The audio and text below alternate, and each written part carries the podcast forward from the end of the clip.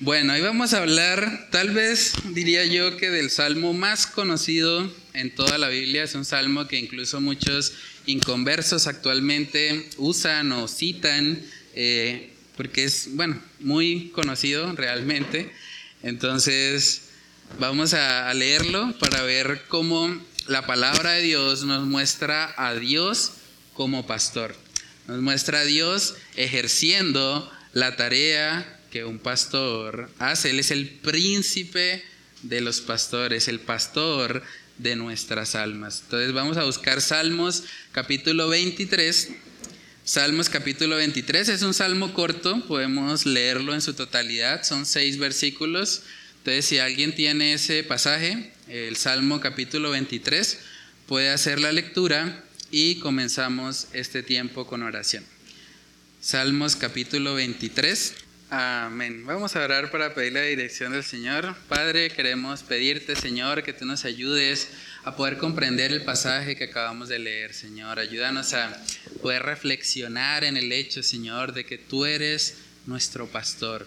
Para aquellos realmente que te hemos conocido, Señor, sabemos que tú eres quien pastorea nuestras almas. Tú eres quien conoce mejor que nadie cuáles son nuestras luchas, cuáles son nuestras debilidades cuáles son nuestras mayores necesidades espirituales. Padre, ayúdanos a poder contemplarte a ti como el pastor, como el príncipe de los pastores, como el buen pastor de nuestras almas. Padre, que seas tú obrando a través de este estudio y permitiéndonos, Señor, vivir una vida donde realmente, Señor, reconocemos que necesitamos ser pastoreados por ti. Necesitamos que tú, Señor, seas quien nos dirige, seas quien, quien nos da la sabiduría para poder aplicar tu palabra en todas las áreas y que cada día, Señor, podamos adorarte y glorificarte por ser tú, Señor, el pastor realmente de nuestras vidas y de nuestras almas. Señor, oramos para que solo tú seas exaltado en medio de este estudio. Te lo pedimos, Señor, en el nombre de Cristo Jesús. Amén y amén. Bueno, hermanos, entonces ese Salmo 23 es muy popular, ¿no? Yo diría que es tal vez el salmo más conocido, de pronto junto con el Salmo 91. Es muy común, casi que uno va a un negocio, va a cualquier lado y es ciertamente común ver que colocan el Salmo 23, incluso muchas personas incrédulas que no tienen nada que ver con la iglesia, no tienen nada que ver ni siquiera con Dios, lo utilizan ¿cierto? Como que se ha vuelto una especie de, amuleto también para sus vidas. Entonces, en la parte de reflexión, coloqué algunas preguntas para que podamos interactuar un poquito. ¿Por qué muchas personas que no viven como ovejas de Jehová les gusta este salmo? Y hasta lo usan como amuleto en lugares visibles pensando que su contenido aplica para ellos. Es interesante porque si uno dice Jehová es mi pastor, debería también decir que uno es una oveja, ¿cierto? Pero muchas personas que no viven como ovejas realmente de Jehová, parece que se han apropiado de, ese capítulo, ¿no? Como que lo citan a veces hasta de memoria y demás. Pero ¿por qué creen ustedes que es tan atractivo el Salmo 23? ¿Qué es lo que hace de pronto que muchas personas no sé, les, les llame la atención. ¿Alguien quiere compartir algo? Bueno, eh, a veces la gente cree que colocando este salmo le va a ir bien en su trabajo, en su vida cotidiana. Es lo que escuchan de otras personas, ¿sí? de otras tradiciones, porque más que eh, les vaya bien, ellos lo escuchan mucho de, las, de la iglesia católica más que todo. ¿sí? Lo digo porque pues cuando yo era de la iglesia católica, mi mamá me decía, si va a buscar un trabajo, lea el Salmo 23, que eso es fijo que le va a salir su trabajo. Y cuando no es ese, era el Salmo 91. Para que lo guarde, para que no le pasen, lea solo el Salmo. Y uno se ponía a analizar y uno, aparte de que a veces no lo leía, sino lo, leía en esa necesidad, uno dejaba la Biblia solo en el Salmo 91, abierta así. Y se ponía esa hoja amarilla, amarilla y uno ni le daba trascendencia a eso. Sí, es básicamente como parte de la cultura, de pronto en la iglesia tradicional, en la iglesia católica, como que eh, lo ven como un amuleto, básicamente. Es como ver que si yo cito el Salmo 23, va a haber alguna especie de poder mágico que va a surgir y que me va a proteger o que mi negocio va a prosperar, que eh, lo que estoy haciendo realmente va a funcionar. ¿sí? El Salmo 23 se ha convertido en eso. Lo utilizan mucho, sobre todo en los negocios principalmente, como para de alguna manera mostrar que al negocio nada le faltará, porque el Señor es el pastor del que está tal vez liderando en ese negocio, ¿cierto? Pero deberíamos poder meditar en lo que implica que Jehová es mi pastor. De hecho, es, un buen medio evangelístico. Cuando uno va a un lugar y ve que tiene el Salmo 23, uno puede preguntarle, ¿usted sabe qué significa que Jehová es mi pastor? Porque Jehová es mi pastor implica algo también para mí. Implica que yo soy una oveja de su rebaño. Y vamos a ver justamente ahorita cómo qué caracteriza a las ovejas de Dios. Pero bueno, en eso que acabamos de leer, ¿cuáles serían algunas aplicaciones prácticas que podemos aprender al contemplar a Dios como pastor de nuestras almas? ¿Quién escribió el Salmo 23? el rey David, ¿cierto? ¿Y a qué se dedicaba David antes de ser rey? Era un pastor de ovejas. O sea, para él era realmente muy importante. Él entendía, tal vez mejor que nadie, lo que un pastor hace, porque él lo había vivido en la práctica. Y él reconoce realmente que Dios, Jehová, es su pastor. La ardua tarea de un pastor que consiste en cuidar, alimentar, apacentar a las ovejas de su rebaño, David ya la había hecho. Y por lo tanto, él empieza a describir cómo es su relación con Dios. Dice, Jehová es mi pastor. Es algo personal. O sea, David entiende, Jehová es el pastor de mi alma. ¿Y qué vemos ahí? Dice, en lugares de delicados pastos me hará descansar. Dice, junto a aguas de reposo me pastoreará. Es interesante cuando usamos esa analogía porque las ovejas son animales un poco torpes. Las ovejas, por ejemplo, no pueden tomar agua si hay corriente. O sea, si hay un río donde está fluyendo, hay mucho caudal, las ovejas no se van a acercar por temor precisamente a que la corriente las arrastre, ¿cierto? Entonces, las ovejas para poder saciar su sed necesitan aguas de reposo, aguas tranquilas, donde ellas confiadamente puedan ir y tomar, ¿cierto? También las ovejas necesitan del cuidado y de la protección de un pastor. Las ovejas por sí solas no pueden sobrevivir. De hecho, cuando una oveja se aparta de su rebaño, casi que inmediatamente termina eh, muriendo. Es como el fin de, de las ovejas que terminan lejos de su rebaño o lejos de su pastor. Pero ¿qué otros aspectos pueden ver ahí en el Salmo 23? ¿Por qué sería tal vez tan atractivo para las personas? ¿Qué podemos notar ahí? Hay descanso, ¿cierto? Dice que nada me faltará, eso le gusta también a muchas personas. ¿Qué más dice? Dice que nos va a saciar nuestra sed, ¿sí? Junto a aguas de reposo, me pastoreará. Habla de confort, confortará mi alma, ¿cierto? También dice que me guiará por sendas de justicia, por amor de su nombre. Algo también que le gusta mucho a las personas, aunque ande en valle de sombra de muerte, no temeré mal alguno, porque tú estarás conmigo. Entonces cuando están cruzando ahí la calle que está sola, Señor, aunque ande en valle de sombra, tú vas a estar conmigo, ¿cierto? ¿Qué otra cosa podemos ver ahí? Dice, aderezas mesa delante de mí, en presencia de mis angustiadores, unges mi cabeza con aceite, mi copa está rebosando. Es interesante también porque cuando una oveja es ungida con aceite, eso impide básicamente que los mosquitos puedan picarle. ¿sí? Entonces es una forma de protección, es ungirlas unges mi cabeza con aceite, mi copa está rebosando, dice ciertamente el bien y la misericordia me seguirán todos los días de mi vida y en la casa de Jehová moraré por largos días. Todo esto que está ahí está hablando de cosas realmente preciosas, cosas que yo creo que cualquier persona anhelaría tener. Pero es muy importante entender que todo está ligado a que realmente seamos ovejas de su rebaño. Si no somos ovejas de su rebaño, nada de esto realmente aplica para nosotros. Entonces es muy importante ese aspecto, porque el problema básicamente del mundo caído, de aquellos que no conocen al Señor, es que quieren los beneficios de Dios sin Dios. Quieren lo que Dios puede ofrecer, pero no quieren arrepentirse de sus pecados. No quieren realmente tener una relación con Él.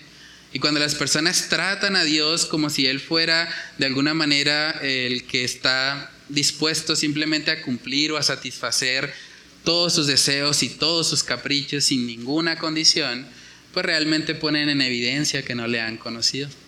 Porque una persona que realmente conoce al Señor ama a Dios no por lo que Él le da, sino por lo que Dios es. Entonces, lo primero que vamos a ver ahí, Juan capítulo 10, versos del 27 al 28, es las características de una oveja. Es interesante porque no solamente en el Salmo 23 aparece la idea de Dios como pastor. Jesús mismo, que es Dios encarnado, se mostró a sí mismo, usó esta misma metáfora para hablar de él como pastor. Y vamos a ver qué caracteriza a las ovejas. Juan capítulo 10, verso 27.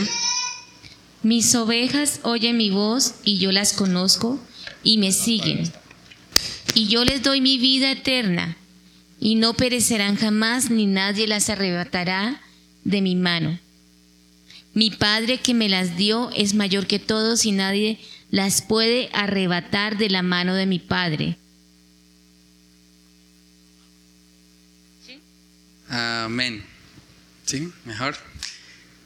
Bueno, entonces, eh, sí, ahí podemos ver, ¿no? Parte de las características de las ovejas es que oyen la voz de su pastor. Y eso es interesante porque uno puede buscar hasta en internet los videos de cómo un rebaño identifica a la voz de su pastor. Es algo impresionante. En una ocasión se reunieron diferentes pastores de diferentes rebaños y las ovejas empezaron a mezclar entre sí y las personas empezaron a preocuparse, ¿no? Y ahora, ¿cómo vamos a saber cuáles son nuestras ovejas? ¿Y qué tuvieron que hacer? Simplemente los pastores se apartaron un poco del rebaño, cada uno se fue a un lado diferente y empezaron a llamar a sus ovejas y cada una siguió exactamente la voz de su pastor. Entonces las características de una oveja es que oyen la voz de su pastor. Y la voz del buen pastor, la voz de Jehová de los ejércitos, es este libro. Son las escrituras. Es lo que el Señor nos ha revelado. Entonces, una persona que no oye las escrituras, que no aplica realmente lo que Dios ha dicho en su palabra, no puede llamarse oveja. Porque las ovejas oyen la voz del pastor. Dice, y yo las conozco. Y ese conocer es interesante porque la palabra en el original va mucho más allá de un conocimiento intelectual. Cuando dice yo las conozco, habla de un conocimiento personal, algo que, que trasciende más allá de algo netamente intelectual, tiene que ver realmente con una relación. Yo las conozco y me siguen. Las ovejas siguen al buen pastor, siguen al Señor. Dice, y yo les doy vida eterna y no perecerán jamás, ni nadie las arrebatará de mi mano. Entonces es la seguridad que tenemos en manos del buen pastor. Es algo muy importante realmente para nuestras vidas. No todas las personas pueden tomar el Salmo 23 para ellas. Solo aquellos que realmente demuestran las características de una oveja que oyen la voz de su pastor, que lo siguen y que además Él las conoce. Él las conoce. Entonces, en Isaías capítulo 58 también podemos ver que respecto al pueblo de Israel se menciona esto, que Jehová pastoreará. ¿sí? Isaías 58, ¿sí? 58, versículos del 9 al 11. Y y, y si repartes tu pan al hambriento y sacías al alma afligida, en las tinieblas brotará tu luz y tu oscuridad será como el mediodía. Jehová, Jehová te guiará continuamente y en las sequías saciará tu alma y dará vigor a tus huesos y serás como huertos de huerto de riego y como manantial de aguas, cuyas aguas nunca faltan. Amén. Entonces aquí también podemos ver que hay una condición de parte de Dios, ¿no? Está diciendo, si dieres tu pan al hambriento, si saciares el alma afligida, en las tinieblas nacerá tu luz y tu oscuridad será como la luz del mediodía. Y luego dice en el verso 11, Jehová te pastoreará siempre. O sea, hay una característica en aquellos que realmente son pastoreados por Dios. Son personas realmente que han experimentado la conversión. Personas que realmente han nacido de nuevo. Hay una nueva realidad en ellos que les anima precisamente a caminar conforme a lo que el Señor ha establecido. Entonces, cuando miramos el Salmo 23, es interesante también notar ahí que el énfasis del Salmo al decir nada me faltará no está ligado necesariamente a la provisión económica. Mucha gente lo ve así. Por eso se ha vuelto tal vez tan atractivo. Jehová es mi pastor y nada me faltará. Porque mucha gente piensa, ah, no, pues siempre voy a tener, siempre eh, voy a tal vez tener en abundancia. Pero cuando dice Jehová es mi pastor y nada me faltará, no lo está ligando necesariamente a nada económico. De hecho, si leemos todo el Salmo 23, no es el énfasis del pasaje. Más bien lo que está hablando es del aspecto espiritual de que Jehová sea mi pastor. Porque dice ahí, junto a aguas de reposo me pastoreará. O sea, el, pastorado de alguna manera que el Señor hace sobre sus ovejas está ligado a aguas de reposo. Habla de saciar nuestra sed. En el verso 3 dice, confortará mi alma. O sea, las bendiciones que están aquí en el Salmo 23 son primeramente espirituales. En lugares de delicados pastos me hará descansar, ¿cierto? Descanso para nuestras almas, reposo, saciedad. Eso es lo que primeramente se enfatiza en el pasaje. Ahora, eso no quiere decir que Dios no provea. Claro, Dios provee, Dios es fiel, Dios eh, es el que sustenta también nuestras vidas económicamente en, en torno a lo material, pero cuando miramos el Salmo 23 deberíamos pensar primeramente en que Él está enfocado en pastorear nuestra alma, nuestro ser. Es algo más integral, no se limita simplemente al aspecto material o económico. Y eso es también interesante porque cuando nosotros miramos eh, la palabra de Dios en el Nuevo Testamento, podemos notar, por ejemplo, en Hebreos capítulo 13, que también se habla de Jesús como pastor, pero ahí se conecta directamente con nuestras almas, porque Él pastorea realmente nuestro ser, lo que somos. Hebreos capítulo 13, versículos del 20 al 21. Hebreos 13, versículos del 20 al 21. Y el, Dios de paz que resucitó entre los muertos a nuestro Señor Jesucristo, el gran pastor de las ovejas, por la sangre del pacto eterno, os haga aptos en toda obra buena para que hagáis su voluntad, haciendo Él en vosotros lo que es agradable delante de Él, por Jesucristo, el cual sea la gloria por los siglos de los siglos. Interesante, ¿no? Cuando habla de Jesús dice el gran pastor de las ovejas. El gran pastor de todas las ovejas es Jesús. Él es el príncipe de los pastores, ¿cierto? Y es interesante que dice, os haga aptos en toda obra buena para que hagáis su voluntad, haciendo Él en vosotros lo que es agradable delante de Él por Jesucristo, a cual sea la gloria por los siglos de los siglos. Amén. Esto habla de una relación con nosotros. O sea, lo que hace Jesús en nuestras vidas es que Él nos hace aptos para toda obra buena, conforme siempre a su voluntad, y hace Él en nosotros lo que es agradable delante de Él por Jesucristo. Interesante, ¿no? Parece un trabalenguas eso. Por Jesucristo hacemos lo que es la voluntad de Jesucristo. Hacemos la voluntad del pastor, del gran pastor de nuestras almas. Entonces, es un aspecto muy interesante. Cuando la Biblia habla de que Jehová es nuestro pastor, de que en lugares de delicados pastos nos hará descansar, está hablando realmente de una relación con Él, de caminar en dependencia a Dios, de buscarle todos los días, de que sea Él realmente el que traiga confort a nuestra alma. Lo que conforta nuestra alma no debería ser lo material, no debería ser lo económico. De hecho, cuando la gente pone su mirada en eso, lo que termina siempre es insatisfecho. Lo vimos en el estudio del libro de Eclesiastés. ¿Qué pasaba cada vez que el hombre trataba de buscar algo que le diera sentido, propósito, plenitud en este mundo? Terminaba vacío. Por eso la expresión vanidad de vanidades. Todo es vanidad. Juan capítulo 10, versículos del 14 al 16, podemos ver que todo el capítulo 10 de Juan habla de esa realidad, de que realmente somos pastoreados por el buen pastor que es Jesús. Juan capítulo 10, versos del 14 al 16. Yo soy el pastor y conozco mis ovejas y las mías me conocen Así como el Padre me conoce y yo conozco al Padre y pongo mi vida por las ovejas.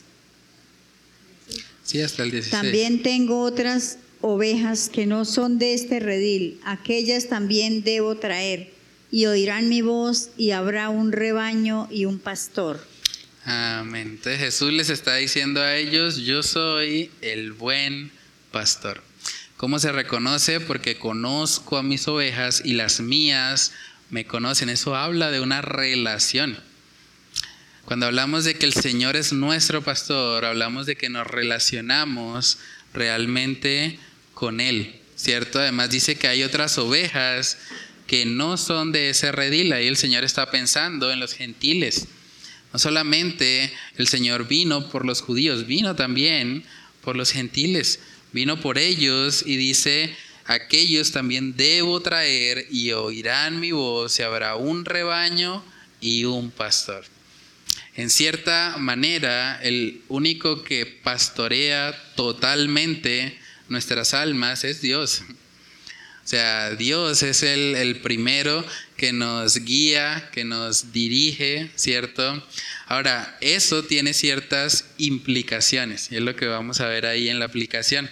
La idea de Dios como pastor debe llevarnos a vernos a nosotros mismos como ovejas completamente dependientes de su cuidado y dirección. Cuando hablamos de un pastor, ¿qué hace un pastor? O no pensemos necesariamente en Dios como pastor, ¿qué hace un pastor en la práctica? ¿Cierto? Cuidar el rebaño, ¿cierto? Dirigirlo también. Algo que aparece en Salmo 23 que mucha gente tal vez no exalta tanto, pero que está ahí, es la vara y el callado, ¿cierto? La vara es un instrumento de disciplina. Cuando hay ovejas que están comportándose como cabras, que están tal vez saltando ahí en medio del rebaño, están dañando, el pastor a veces tiene que usar la vara. Y la vara es sinónimo de disciplina. Y a veces Dios tiene que venir a nuestras vidas como pastor de nuestras almas y disciplinarnos. A veces Dios tiene que permitir que pasemos por el valle de sombra de muerte. Eso es interesante porque el texto no dice que no vamos a pasar por el valle de sombra de muerte. Dice que aunque ande por él, voy a encontrar confort o, o de alguna manera plenitud en el Señor.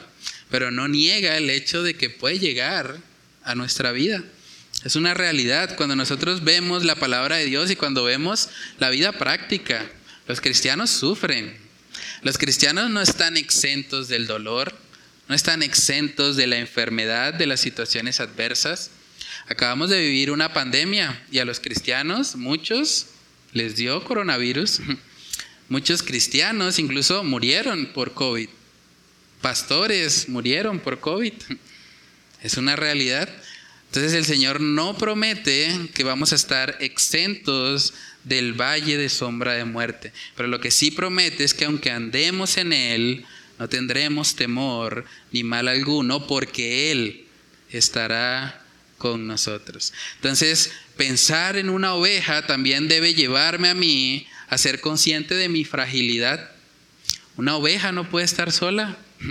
Una oveja lejos de su rebaño es presa fácil del enemigo. Dice la palabra también que el diablo anda como león rugiente buscando a quien devorar. Y si una oveja está por ahí sola pensando, yo no necesito el rebaño, yo no necesito un pastor, yo puedo sola, ¿qué va a pasar cuando se encuentre con el león?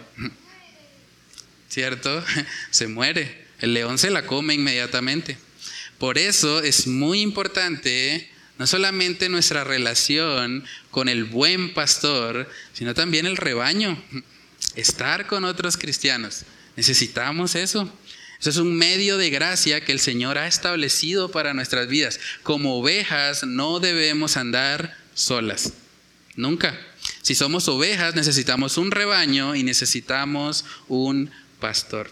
Entonces, de la misma forma que una oveja no puede sobrevivir por mucho tiempo alejada de su rebaño y su pastor, tampoco nosotros podemos sobrevivir lejos de Dios y la iglesia. Es una necesidad. Entonces, preguntémonos a manera de reflexión, ¿tú estás siendo pastoreado por Dios? Pensemos en lo que eso implica. Ser pastoreado por Dios implica que Él va a usar la vara y va a usar el callado. El callado es ese instrumento que es como circular y ayuda a darles dirección. Cuando una oveja tal vez está saliendo de la senda de justicia, el pastor tiene que usar el callado para encaminarla, para dirigirla. Bueno, es por acá, oveja, no es por allá donde tú crees, sino por acá. Sígueme, que soy el buen pastor. Es lo que significa ese instrumento. Entonces, la vara y el callado hablan de disciplina y dirección disciplina y dirección. Entonces, pregúntate a manera de reflexión, ¿tú estás siendo pastoreado por Dios? Si Él es tu pastor, Él debe disciplinarte.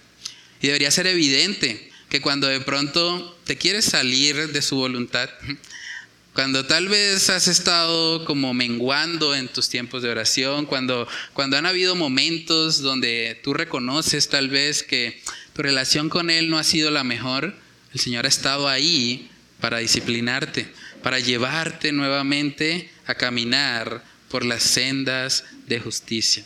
También pregúntate, ¿has experimentado su vara y su callado para infundirte aliento? Eso también es un aspecto muy importante, porque la disciplina que viene de Dios no es para destruirnos. La disciplina que viene de Dios es para formar en nosotros algo, para formar el carácter de Cristo Jesús para formarnos, para que caminemos realmente conforme a su voluntad. Lucas capítulo 15, ahí vemos una parábola también muy conocida. Lucas capítulo 15, versículos del 3 al 7. Si alguien tiene ahí el texto, lo, lo puede leer. Lucas 15, del 3 al 7. Entonces, es, él les refirió esta parábola.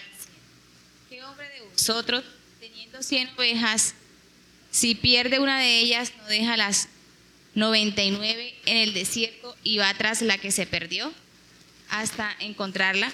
Cuando la encuentra, la pone sobre sus hombros gozoso. Y al llegar a casa, reúne sus amigos y vecinos diciéndoles, gozaos conmigo porque he encontrado mi oveja que se había perdido. Os digo que así habrá más gozo en el cielo por un pecador que se arrepiente, por que por 99 justos que no necesitan de arrepentimiento. Amén. Qué interesante eso, ¿no? A primera vista podría parecer como irresponsable lo que dice el versículo 4, ¿no? Dice, ¿qué hombre de vosotros teniendo 100 ovejas, si pierde una de ellas, no deja las 99 en el desierto y va tras la que se perdió hasta encontrarla? entonces vale más esa que se fue y las otras 99 valen menos. Pero tenemos que pensar como un pastor de la época. ¿Dónde estaban las ovejas? En un redil, ¿cierto? Al estar las ovejas en el redil, las 99 se pueden quedar ahí protegidas, son un rebaño, se tienen las unas a las otras, mientras él va y busca a la perdida. No está diciendo que las 99 quedaron dispersas y tal vez expuestas a todos los peligros, sino que esas 99 se quedaron ahí mientras él hacía su labor de ir y buscar a la perdida, ¿cierto? Y esa oveja representa básicamente a una persona que tal vez está en la iglesia, que parecía oveja, pero que de repente se salió del rebaño. ¿Y qué tuvo que hacer el pastor? Ir y buscarla. ¿Por qué? Porque realmente se había perdido. Por eso la conexión en el versículo 7 dice que habrá más gozo en el cielo por un pecador que se arrepiente. O sea, esa oveja inicialmente no era oveja, en el sentido real de la palabra. Tal vez estaba en el rebaño, parecía, se había mezclado, había aprendido el lenguaje de las ovejas, el B, y estaba ahí, pero realmente no era parte del rebaño por eso termina saliéndose. ¿Y qué hace el pastor cuando eso sucede? Va, busca esa oveja, la restaura, ¿cierto? La vuelve a unir al rebaño. Es muy importante, la idea del rebaño con la idea de ovejas va de la mano. Sea, necesitamos una comunidad de cristianos, de creyentes, con quien realmente interactuar. La Biblia dice que hierro con hierro se aguza, se afila, ¿cierto? Entonces nos necesitamos unos a otros, es fundamental. Si alguien dice, no, pues yo vivo mi vida cristiana yo solo, yo soy un llanero solitario, esa persona en últimas tendrá que pasar por alto muchos pasajes que la Biblia dice que solamente se pueden cumplir en comunidad con otros. Soportaos los unos a los otros. ¿A quién soporta una persona que no se congrega? Perdonaos los unos a los otros. ¿A quién van a perdonar si no se congregan? Eh, bueno, soportaos, amaos, alentaos los unos a los otros, animaos a los de poco ánimo, ¿sí? Todos esos mandamientos de unos a otros, que de hecho están escritos en la Biblia en el contexto de iglesias locales, solo los podemos aplicar formando parte de un rebaño, formando parte de una iglesia. Cuando una persona decide no congregarse, simplemente empieza a ser pastoreada por ella misma. Hay un grave peligro en eso. Porque ser pastoreados por nosotros mismos es desconocer el rol de Dios como pastor. Si Dios es mi pastor, Dios en su palabra me manda a congregarme. Si yo realmente soy dirigido por Él, yo no puedo minimizar lo que el Señor ha establecido como un mandato para mi vida, para mi alma. Entonces la idea de yo puedo solo, eh, yo en las redes sociales me veo una prédica y ya, y con eso estoy bien. Pero ¿dónde está tu rebaño? ¿Dónde están las ovejas a quienes amas? ¿Por quién oras más que por ti mismo o por, no sé, tu familia y ya? Necesitamos realmente una comunidad, es parte de ser ovejas y es parte de ser pastoreados por el buen pastor que es Jesús. Miremos Hebreos capítulo 12. Es interesante Hebreos 12 porque ahí nos muestra también un aspecto fundamental de lo que es la disciplina de Dios sobre nuestras vidas. Hebreos capítulo 12, versículos del 5 al 11, si alguien lo, tiene ahí, lo puede leer. Y habéis ya olvidado la exhortación que como a hijos os dirigí diciendo, Hijo mío, no menosprecies la disciplina del Señor, ni desmayes cuando eres reprendido por Él porque el Señor al que ama disciplina y azota a todo aquel que recibe por hijo. Si soportáis la disciplina, Dios os trata como a hijos, porque ¿qué hijo es aquel a quien el Padre no disciplina? Pero si os, si os se deja sin disciplina, de la cual todos han sido participantes, entonces sois bastardos y no hijos. Por otra parte, tuvimos nuestros padres terrenales que nos disciplinaban y los venerábamos. ¿Por qué no obedeceremos mucho mejor al Padre de los Espíritus y viviremos? Y aquellos ciertamente por pocos días nos disciplinaban como a ellos les parecía, pero este para lo que nos es provechoso, para que participemos de su santidad. Amén. Entonces, ¿cuál es la diferencia entre un hijo y un bastardo? Ah, perdón. Es verdad que ninguna disciplina al presente parece ser causa de gozo, sino de tristeza, pero después da fruto apacible de justicia a los que en ella han sido ejercitados. Amén, ¿cierto? Entonces ahí podemos ver también que Dios al que ama disciplina.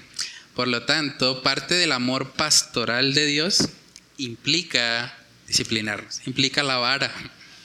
Y uno dice, ¿cómo la vara, que es un instrumento de disciplina, puede infundir aliento? Porque es lo que está diciendo el Salmo 23, que su vara y su callado infundirán aliento. ¿Cómo podemos tener aliento si estamos siendo disciplinados? Si además la disciplina nos duele, que dice ahí al final, en el verso 11, en el momento la disciplina no parece ser causa de gozo, sino más bien de tristeza, pero después da fruto apacible de justicia a los que en ella han sido ejercitados. Después de la disciplina, después del dolor, cuando el Señor con su callado nos empieza a direccionar y nos empieza a mostrar cuál es el camino, cuál es la senda de justicia, entonces entendemos y nos gozamos y nos alentamos. Infunde aliento a nuestras vidas el buen pastor, el Señor que gobierna nuestras almas. Entonces es muy importante este tipo de relación con Dios. No deberíamos ver a Dios simplemente como un ser distante. No, es que Dios es tan grande, es que es omnipotente, es omnipresente, tiene tantos atributos que yo nunca voy a alcanzar, yo nunca voy a tener, sino que al mismo tiempo deberíamos reconocer si Dios se ha revelado a sí mismo como pastor, yo puedo tener una relación con Él, yo puedo buscar de su dirección, puedo buscar de su disciplina, puedo buscar de su cuidado.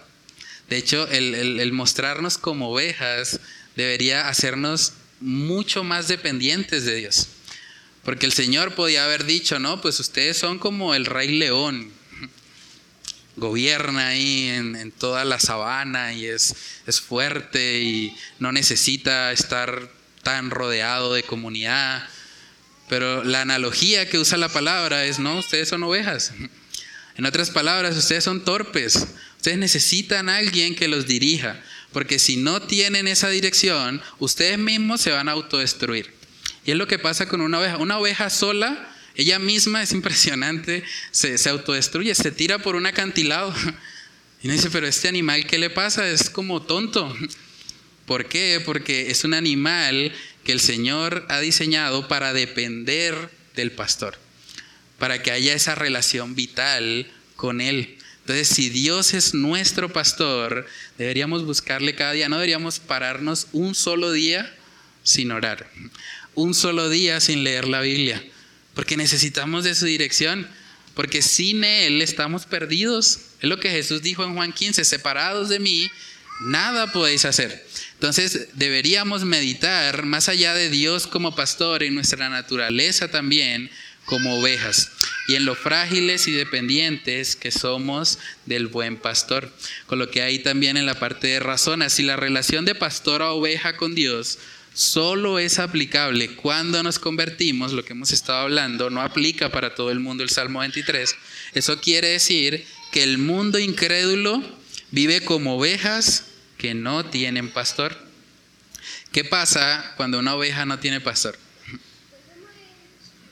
Corre el riesgo de morirse, ¿cierto? Si no encuentra un pastor rápido, si no se une a un rebaño, es muy probable que terminará muerta, ¿cierto? Ahora, las personas en el mundo que caminan sin pastor no solamente corren el riesgo de morir físicamente, corren el riesgo de morir eternamente. Eso es una realidad, dice ahí, corriendo el riesgo de morir eternamente en cualquier momento.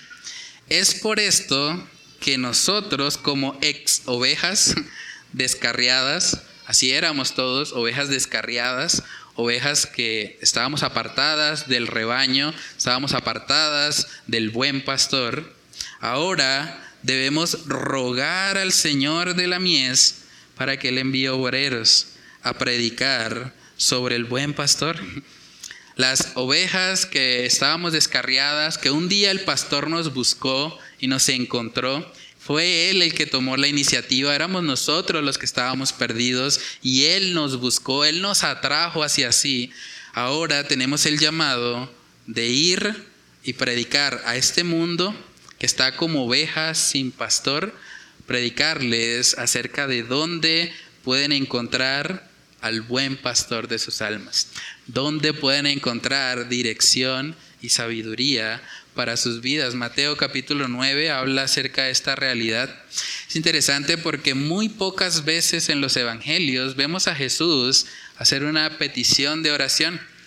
Vemos a Jesús en muchas ocasiones orando él por iniciativa propia, pero aquí en Mateo capítulo 9 vamos a ver que Jesús no está orando directamente a él, sino que le está diciendo a los discípulos que oren por algo.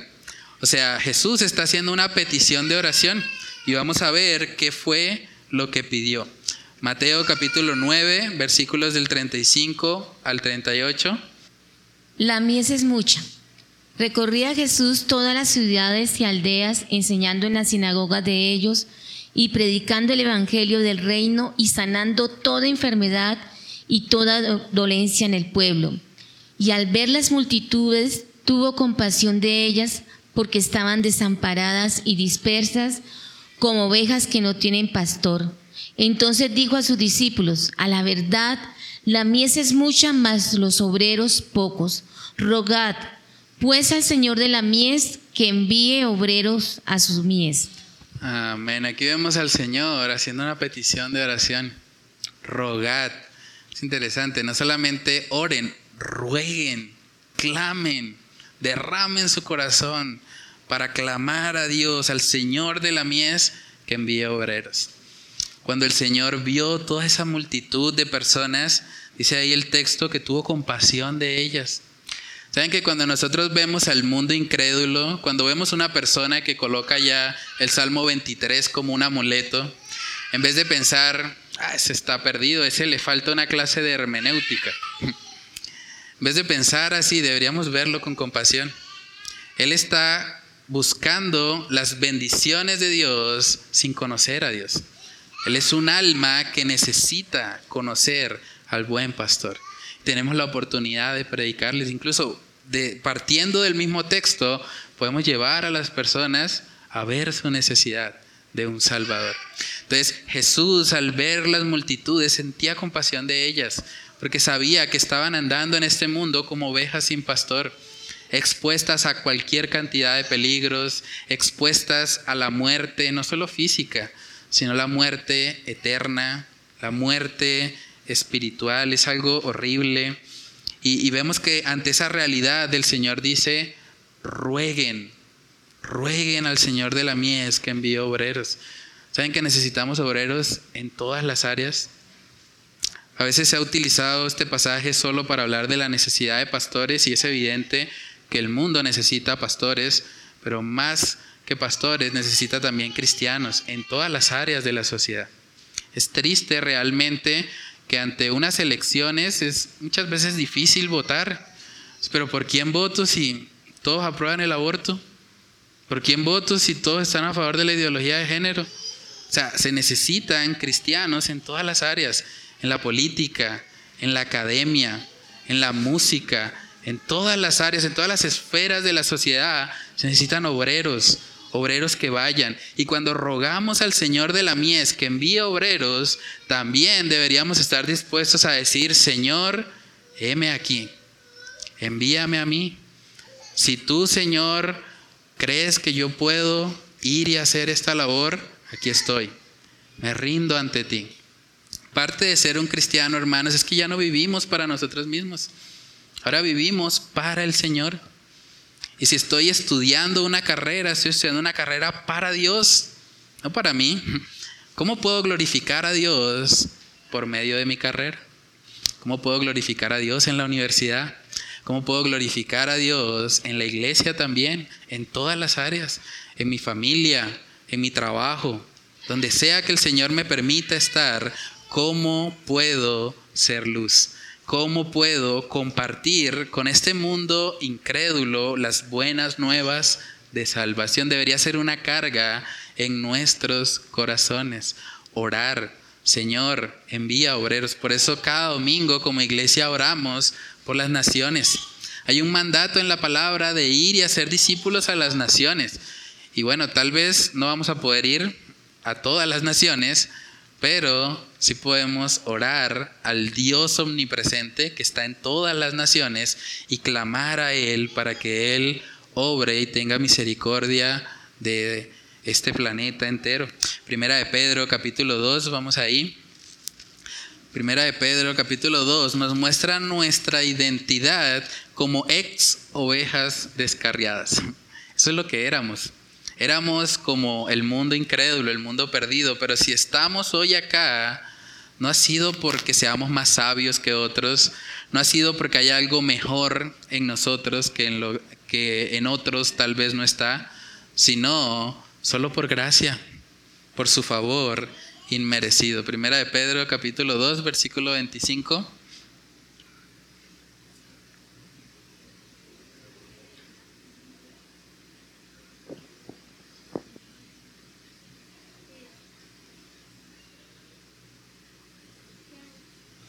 Sí, primera de Pedro, capítulo 2, verso 25. Porque erais como ovejas descarriadas, pero ahora os habéis vuelto al pastor y guardián de vuestras almas. Amén. Eso éramos. Éramos como ovejas descarriadas. Entonces, cuando vemos al mundo incrédulo, deberíamos, al igual que Jesús, sentir compasión por ellos y clamar al, al Señor de la mies para que Él envíe obreros y estar dispuestos a ser nosotros también esos obreros.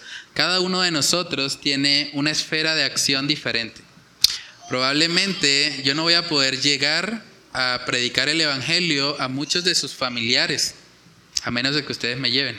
Pero realmente ustedes tienen un acceso que tal vez yo no tengo, ¿cierto? Ustedes están en diferentes áreas, algunos están en la universidad, otros están trabajando, otros están, bueno, en diferentes lugares desenvolviéndose y en esos lugares están llamados a ser luz. Están llamados a compartir las buenas nuevas de salvación, a sentir compasión de las almas que están perdidas como ovejas sin pastor y a llamarlas para que al igual que nosotros, como ovejas descarriadas que éramos, ellos también puedan volver al pastor y al obispo de nuestras almas, que es Dios. Entonces es un aspecto muy importante. Con lo que hay una frase para meditar. Ninguna criatura se pierde más fácilmente que una oveja. Esto es interesante. Ustedes pueden buscarlo en internet y una oveja fácilmente se pierde, fácilmente se hace daño. Dice, ninguna es más distraída e incapaz de encontrar su camino de regreso al rebaño. Es por esto que todos los seres humanos necesitamos ser encontrados por el buen pastor.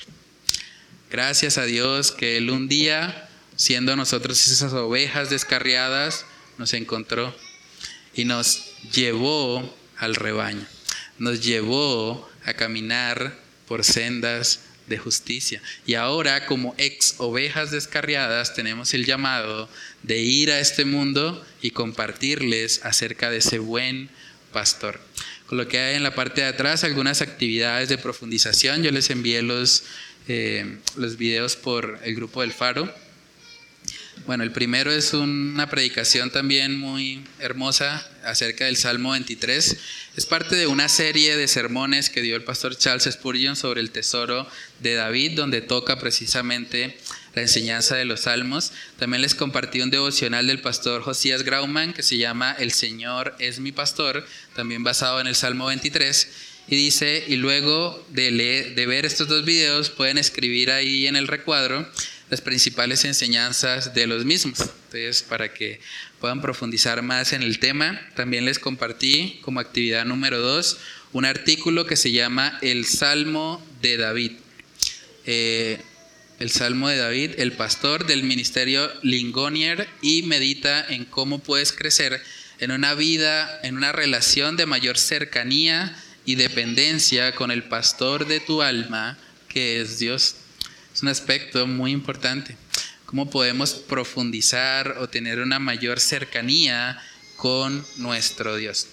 Y actividad número tres, coloqué cómo impacta tu vida devocional meditar en que Dios es el pastor que satisface plenamente tu alma, como vimos ahí en el Salmo 23, aun si caminas por el valle de sombra de muerte. Es una realidad, hermanos. Es probable que alguno de nosotros al final de nuestra vida estemos pasando por un valle de sombra de muerte. Yo no sé cómo van a morir ustedes, pero tal vez algunos tengan muertes dolorosas. Tal vez algunos de los que están acá tengan que enfrentar una enfermedad terminal. Eso puede llegar a pasar. Puede ser que terminen en una UCI, puede ser que terminen por mucho tiempo sintiendo dolor físico sobre su cuerpo. Pero ¿qué les va a sostener en esos momentos? ¿Qué va a consolar sus almas? Porque en últimas el cuerpo pues se queda acá, el cuerpo es polvo y al polvo volverá. Pero ¿de dónde vamos a encontrar plenitud, gozo, confort para nuestro ser en un momento de angustia, en un momento tal vez de enfermedad, cuando el valle de sombra de muerte nos visite, solamente en el Señor.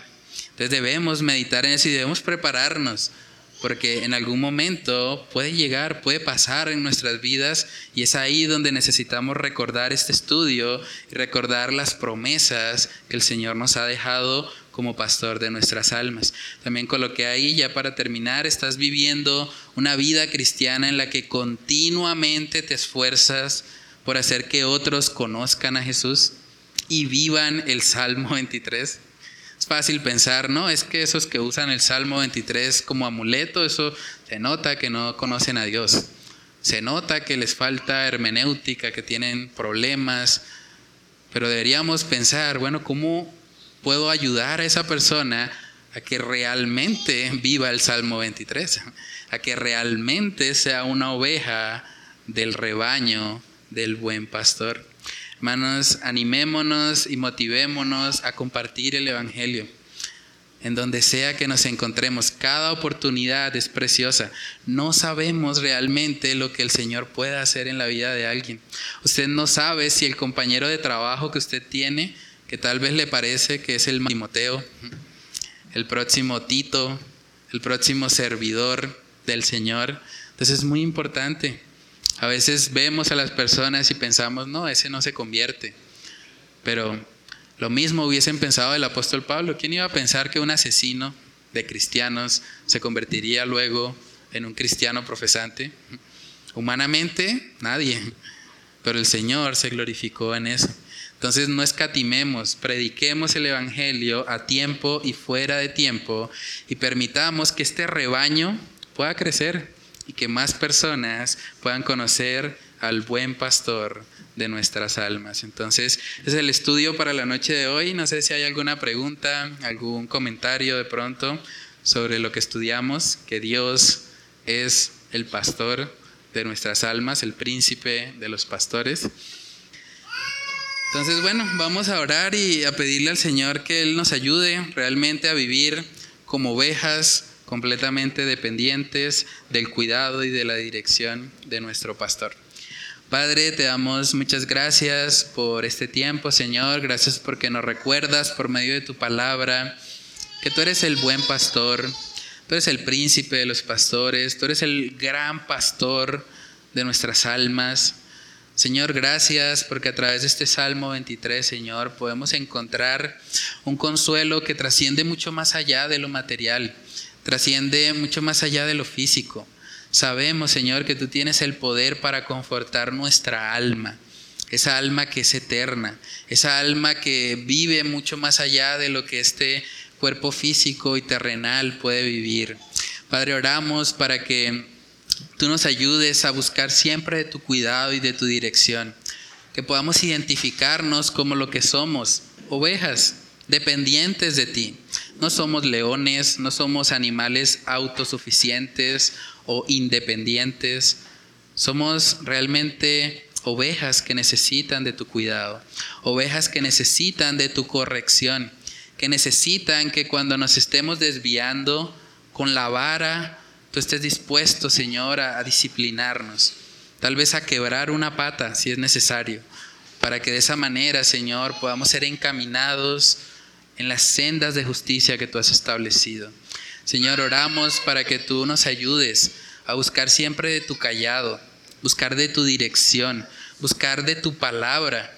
Las ovejas tuyas se caracterizan porque oyen tu voz y tu voz está en las escrituras. Lámpara es a tus pies, lámpara es a nuestros pies tu palabra.